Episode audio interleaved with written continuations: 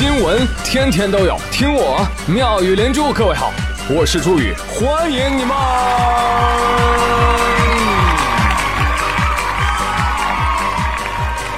谢谢谢谢谢谢各位的收听啦！中秋已经过完了啊，放眼望去，这个中秋混得好的花前月下是吧？混得一般的月下花钱。哈，混的最差的是花下月的钱，你是哪个？哎，你哪个都不是，你是没钱花。还有朋友们啊，不要老在群里争，啊什么南方的月饼好吃啊，还是北方的月饼好吃啊？你们连这个都没数吗？啊，月饼都是难吃的，要不然也不会一年只吃一次啊，是吧？那应该月月吃，那才叫月饼。下面请收看催泪动画。一只月饼的旅行。该片通过拟人化的手法，讲述月饼在食物伙伴中最被瞧不起，因为其他食物一生只有一个主人，而可怜的月饼啊，一生都在被送来送去。电影中的主角月饼小五，好不容易盼到了中秋节，本以为终于可以和他的第三十八任主人的胃团聚了，结果那天晚上。主人又把它放了起来。主人说：“哎，留着啊，留着明年走亲戚送人用吧。”本片又被叫做《被嫌弃的月饼的一生》。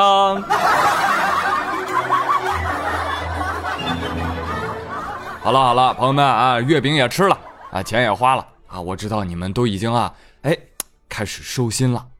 收心，打算过十一了，啊！哎，你不是一个人啊！我我敢打包票，现在全国百分之九十的人的工作状态是啊，等十一之后再说吧。呃，剩下百分之十呢，等春节之后再说吧。但是这样很不好，怎么个不好法呢？我给大家分享一个这个生活冷知识啊，就是说不要把工作堆积起来做。这堆积起来的工作呢，一般啊，他们会在一块儿干嘛呢？窃窃私语。谈天说地，聊着聊着，那是感情升温了，互看对眼了，他们就会谈恋爱，是吧？然后结婚，然后生孩子，然后繁育出越来越多的工作。不要啊！而更虐的是什么？就连你的工作都有恋爱谈，都子子孙孙无穷匮也，你没有，知道吧？你说，哎，那挺好，那我不把工作堆起来，我把钱堆起来行不行？不行，为什么？因为堆积起来的钱，它不光不会恋爱、结婚、生子。还会捉对厮杀啊，一个干死一个，最后呢就都不见了。哎，同理，生活当中有很多这样的现象啊，你比如说，就女友太多了啊，堆积在一起也是这样的效果，就一加一加一等于零。你比如说吴秀波老师，是吧？哎呀，谁能想到呢，是吧？二十四号，女演员陈玉林发朋友圈，干嘛呢？控诉吴秀波。说我心甘情愿的给他当了七年的小三儿，也不工作了，成天在家里给他做饭洗衣服。他倒好，找了小四小五了，不主动，不拒绝，不负责。说这七年来啊，陈雨林放弃工作，一心一意陪吴秀波，飞赴各地专门照顾他。哎，你们都看过吴秀波演的《军师联盟》吧？很火啊，而且演的挺好的。但是我要说啊，军功章一定有陈玉林的一半。在这个吴秀波拍摄《军事联盟》期间，陈玉林就在横店风景佳丽幺二零八房陪吴秀波度过了整整三百三十三天，每天给吴秀波说是煮粥煲汤洗衣服。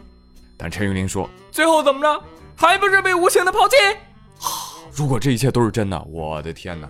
那陈玉林可以说就成为了波叔圈养的宠物。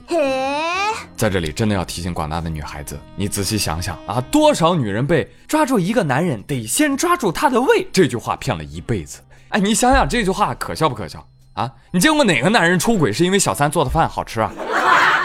就这姑娘刚成年就被灌输了理念和价值观，不让其接戏，禁止接触其他人，七年的时间那就是宠物，所有价值、感情、世界观都是男人一手塑造的，没有属于自己的思维。是吧？再想挣脱很难啊，继续在一起呢无望啊。虽然秀波老师这个算盘打得不错啊，但是这种事儿呢，就跟炸弹一样啊，迟早会东窗事发的，是吧？所以现在，哦呦，互联网上好多人都去骂他了，啊，说人设崩塌了。我的建议是什么呢？先别骂，你等这个《我就是演员》播完了你再骂，你骂死他，骂他滚出娱乐圈都没事。我是怕节目撤档，你知道吧？这是我现在正在追的综艺啊，感觉还挺好看的。那个陈玉林啊，除了控诉吴秀波控制他之外，还说了说二零一三年啊、二零一七年啊，我还被骚扰过啊，我被另外两个女人找上门，或者以短信的形式骚扰过啊，其中有一位就是谁呢？就是那个军事联盟里面演甄宓的那个演员张芷溪，哎呦，老骚扰我啊，还一度打电话约我见面啊。陈玉林说了，我，哎呦，我受不了啊，我不堪其扰啊，我我抑郁了。然后陈玉林呢还在文中说了，你们不知道吧？哎，我我我是小三儿啊，张芷溪是谁啊？是小五。哎，你们你们赶紧骂他去。很快，张芷溪就站出来了，撇清关系，你别闹啊，大中秋的谨慎吃瓜啊，我祝当事人幸福，但是别扯我，谢谢，清者自清。还有人在做，天在看，人设崩塌不稀奇。那位老师三番四次骚扰我，我还没报案呢。哦呦，又是一个大瓜。好的，好的，好的啊！出轨队又加一分。小三儿指控小四和小五。吴秀波，你这会儿是真的秀啊！如果这事儿是真的，那可以想象吴秀波的撩妹技巧应该是这样的。在吗？嗯。做我女朋友吧。啊！我会保护好你哦。不会让我其他的女朋友发现你哦。嗯。看完这则新闻，张丽丽也开始犯嘀咕了。那吴秀波是她男神啊，她就问我：“哎呀，朱宇，你说连吴秀波都出轨了，你说我老公会不会？”我拿起张丽丽早上没吃的鸡蛋和准备中午吃的咸鸭蛋砸在她的头上，问她：“哎，哪个蛋砸的疼啊？”张丽丽说：“当然是闲的蛋疼了。”闲的蛋疼就得编稿子，好不好？别整天想这些有的没的，好吧？不过说实话，能同时被好多异性围着，确实是很多男人梦寐以求的。王二胖也说出了他曾经有过这样的美好回忆。当时还是在大学的那会儿，我参加了学校的搏击社。那天老师要演示女子防狼术，啊，老师让我演色狼。那天。我抱了好多的女孩子，是美好的回忆。被他们撕扯的衣服是美好的回忆，然后被他们背摔，呃，这个不是很美好。现在朋友们跟我一起回忆一下娱乐圈，先是黄海波，然后周立波，现在是谁？吴秀波，真是一波未平一波又起呀！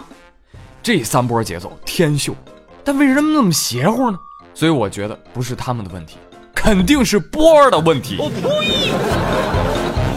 怪波。嗯，那至于最终结果如何呢？哎，朋友们拿好小板凳啊，前排坐好啊，啤酒、饮料、矿泉水、花生、瓜子、八宝粥啊，来来来，腿让一下啊！哎哎哎，都围这干嘛呢？一群一群的啊！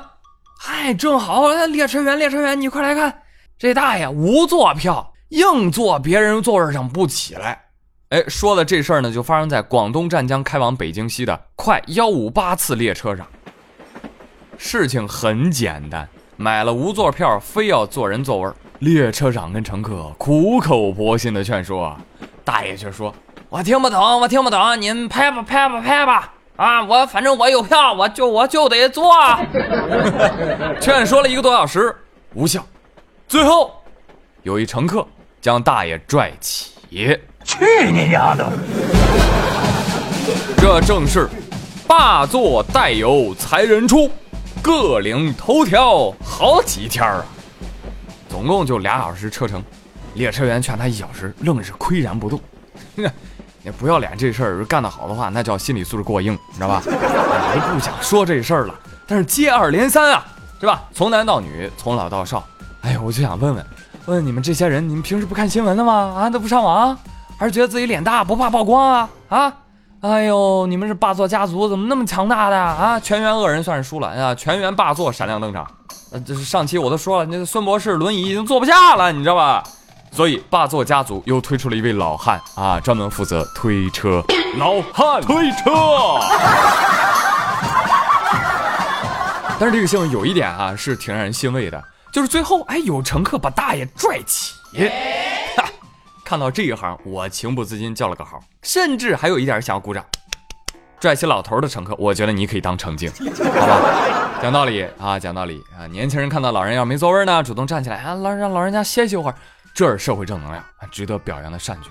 但您这坐着不走，您这就是不要脸了，是不是？荀子他老人家说过：“人不知耻辱，乃不能成人。”是吧？无论社会如何变化，公道自在人心兮。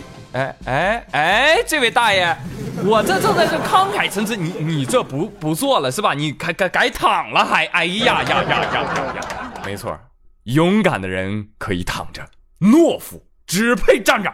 霸座男语录。听说现在不仅高铁流行霸座，地铁啊也开始流行了，而且呢一霸还是一整排。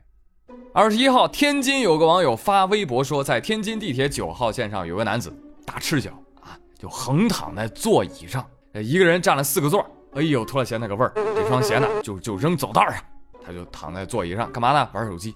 发微博的网友说了，哼，这人真有意思啊，响了两次电话，抬头看了三次，毫无起来之意啊。本来也不关我事儿啊，反正我有座，但是看到这样的人。啊！你自清风不动，哼！我让你鞋提前两站下车。这位网友随即以奇葩治奇葩，把该男子的鞋踢出了车厢。哈 哈说到做到，于是鞋子在十一经路站下车了。哎呀，看到这样的新闻实在是太过分了。朋友，鞋是无辜的，乖乖在他该在的地上。鞋有什么错？应该把人踢出去，把鞋留下，这就对，对吧？这是广大网友的呼声啊！当然了，我觉得这种做法仍然是有点欠妥啊，有点欠妥。哎，你说巧了，二十一号的时候我刚到天津，哎，当时我也在地铁上，我怎么就没赶上这热闹呢？是吧？我当然要在车上，我一定会劝阻这位网友，就你怎么能把人鞋踢下车呢？是不是？你为什么不给人留一只呢？啊，那样的话。他肯定会在车厢里玩命的找另外一只啊，是不是？而且就一只鞋，他穿也不是，不穿也不是，这多有意思啊！这个，哎，奉劝那些在公共场合一躺占四五个座儿的人，如果双腿不用的话，麻烦您可以捐给有需要的人。也不知道这大爷最后是怎么下的车啊？估计走的也挺安详啊。一鞠躬，二鞠躬，三鞠躬，家属打理。不过最后呢，刚刚发微博那位网友啊，也自己说了，说我有座，我只是用自己的方式呢出口恶气，但提醒大家千万别学我啊！哎，是了是了，那有什么事情不能好好解决呢？对吧？不对，因为有些事儿你哪怕好好的也解决不了。你比如说请吃饭，你也得打起来。知道吗？张某在饭馆就餐，看见邻桌上了一盘大盘鸡，啊，张某一时高兴，啊，当天也不知道怎么了，啊，就对邻桌男子于某说道：“哎，哥们儿，你这个大盘鸡我请了啊。”于某一听，气不打一处来，跟张某发生了冲突，啊，结果于某发现还打不过对方，于某报警，二人因殴打他人被警方依法行政拘留。不是，这这这这这这这。这怎么会打起来呢？这个啊，我我就我就我就我就想问一下，我去哪儿吃饭才能遇到这么豪爽的大哥呀？你真是要突然杀出来一个人说啊，朱宇，我要请你吃饭，这这这多不好意思啊！我我能再打包一份吗？有人说，哎，这有什么不可理解的？张某肯定有点嘚瑟了。这这于某一看怎么着？我吃饭我买不起单呀，要你请我呀？你存心让我在朋友面前丢人呢？哎，这可能就是打架的原因啊！行行行。但这也没问题啊，是吧？你要换做我，你看，喂，你说请客就请客呀？那我岂不是很没面子？那这么着吧，我再多点两个菜。那啥，张哥，下次啊认准我啊，你认准我，我不会认为你瞧不起我，你知道吧？我还会把你拉走啊，去哪儿呢？西郊宾馆啊，四十万的饭局，您给请了吧？谢谢啊，谢谢，谢谢，谢谢。那我就不客气了啊。呃，因为这事儿能打起来啊。确实，俩都是奇葩啊，也可以说俩都是血性男儿啊。特别是邻桌这位于先生啊，不仅自尊心奇高，甚至还打不过别人。你是想笑死我，然后燃烧我的卡路里吗？每天起床第一句，先给大哥打个气。火锅米饭大盘鸡，请我请我别客气。有人说，落后就要挨打。也有人说枪打出头鸟，这说明什么？这说明一个人要想打你，他总能找到理由。哎，所以今天的互动话题是：朋友们，你跟朋友出去吃饭，你会抢着买单吗？如果是，你的心理活动是怎样的？你真是这么想的吗？如果不是，哎，你要怎么演戏才能让自己心安理得呢？欢迎来跟我留言啊！这是一道，这是一道很难的题目啊。好了，接下来回顾一下上期的互动话题啊。上期的互动话题问大家：哎，你是哪个行业的啊？你这个行业看过怎样的人生百态啊？来，我们刷新一下。木之夏，嗯，他说我是开女装店的，遇到过很多奇葩的客人，其中有一个非要是一条裙子。我说，哎呦呦，这个身材，我委婉的说了一句：呃嗯，对不起，我们这个裙子只剩小码了。他说：对呀，我就是穿小马呀，死活要试啊。最后把裙子都给撑脱线了，一边撑脱线一边还在怪我。嘿，你们家的裙子真是差，没弹性。哼哎呦，什么人呢？刨坑买了。再来看萌萌一萌萌，他说：“朱宇，我前几天店里开业了，有人来闹事儿，打起来了。然后我们这边的人伤的比较重，都有人住院了。可是你知道吗？派出所怎么说我们的？他们说啊，你们开业了，人家群闹是不对，可是人家骂你们。”你们就该回口吗？嗯，你们要是不出声，能打起来吗？对不对？所以还是怪你们。哎，我我觉得人家说的对啊，人家骂你们，你们就该回口吗？啊，骂你你就要打他。再来看独角戏，他说我我我我朋友网上卖地瓜的，今天说有个客户给差评的原因是红薯的形状，我不喜欢。有网友假装高兴，他他他问独角戏，他说：“哎呀，你这个问题是，这个他是买来吃的还是买来用的呀？”，懂得真多。小妖精蓝叶他说：“我是学生，我喜欢早起，不喜欢踩点我每天五点半就起床了，六点我就出宿舍了。”每天都是这样，尽量呢不吵到室友。然后有一次，除了我，我的室友都迟到了。然后他们就质问我：“你为什么？你为什么？起床之后不叫我们？”第二天起床之后呢，我就把室友都喊醒了。然后他们又怪我：“你为什么？你为什么？起这么？早，打扰我们睡觉？”然后我又不叫他们：“你为什么？又迟到了啊？”然后又怪我起床为什么？没动静啊？没把他们吵到半梦半醒。我能说什么？呢？我也很无奈呀。没事儿啊，宝贝儿，你放心啊，以后你肯定是社会大佬，你知道吧？你是要住大 house 的人，你不会跟他们再住在一起了啊。他们肯定继续在集体宿舍里啊，有老板打他们屁股叫他们起床。再来看艾丽的留言，我以前啊是个护士，有个患者出院了，出院前呢，他家属就觉得，哎，咱这不是交过钱吗？是不是？那那那个什么体温计咱也拿走呗。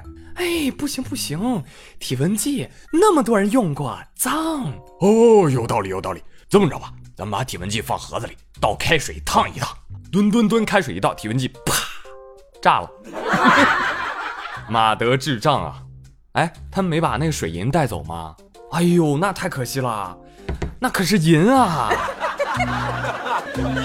西西东东南南他说啊，我们医生加班是常态。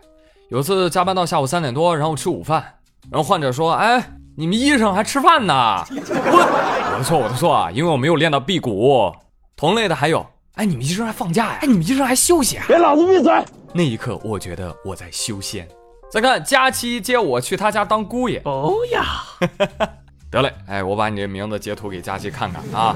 他说我是一个平面设计，有一个同行跟我说，说他原来遇到过一个客户。啊，这个客户呢拿着一张大象背对着摄影师的照片，然后这客户就说了：“哎，你你把这个大象给我 P 转过来来。”哎，这个要求很简单嘛，你重新 P 个大象不就行了吗？你真聪明。脚踏实地的朱莹他说：“原来啊，我在移动营业厅有一次有个客户一进门就开骂，然后一骂就骂了十多分钟，就是骂什么呢？乱扣费好像是。哎呦，终于最后骂累了，休息喘口气儿啊。”营业员就过来问他了，说：“哎，你好，您这个是什么号码呀？办什么业务啊？还说呢，不就是电信的吗？电信宽带欠费了。啊，不好意思，我们这是移动。哎，你们不早说呢，费我这番口舌，这服务态度太差。我呸！好了，朋友们，今天妙连珠到这里就到这里吧。我是朱宇，感谢你们的收听。嗯，下一次更新啊，由于档期的问题，不要害怕，妥妥的少不了你们的啊。周五的腾到周日更，有时候你吓死我了。周六还有今晚啪啪啪，欢迎大家的到时收听。好了，我们周日见喽，拜拜。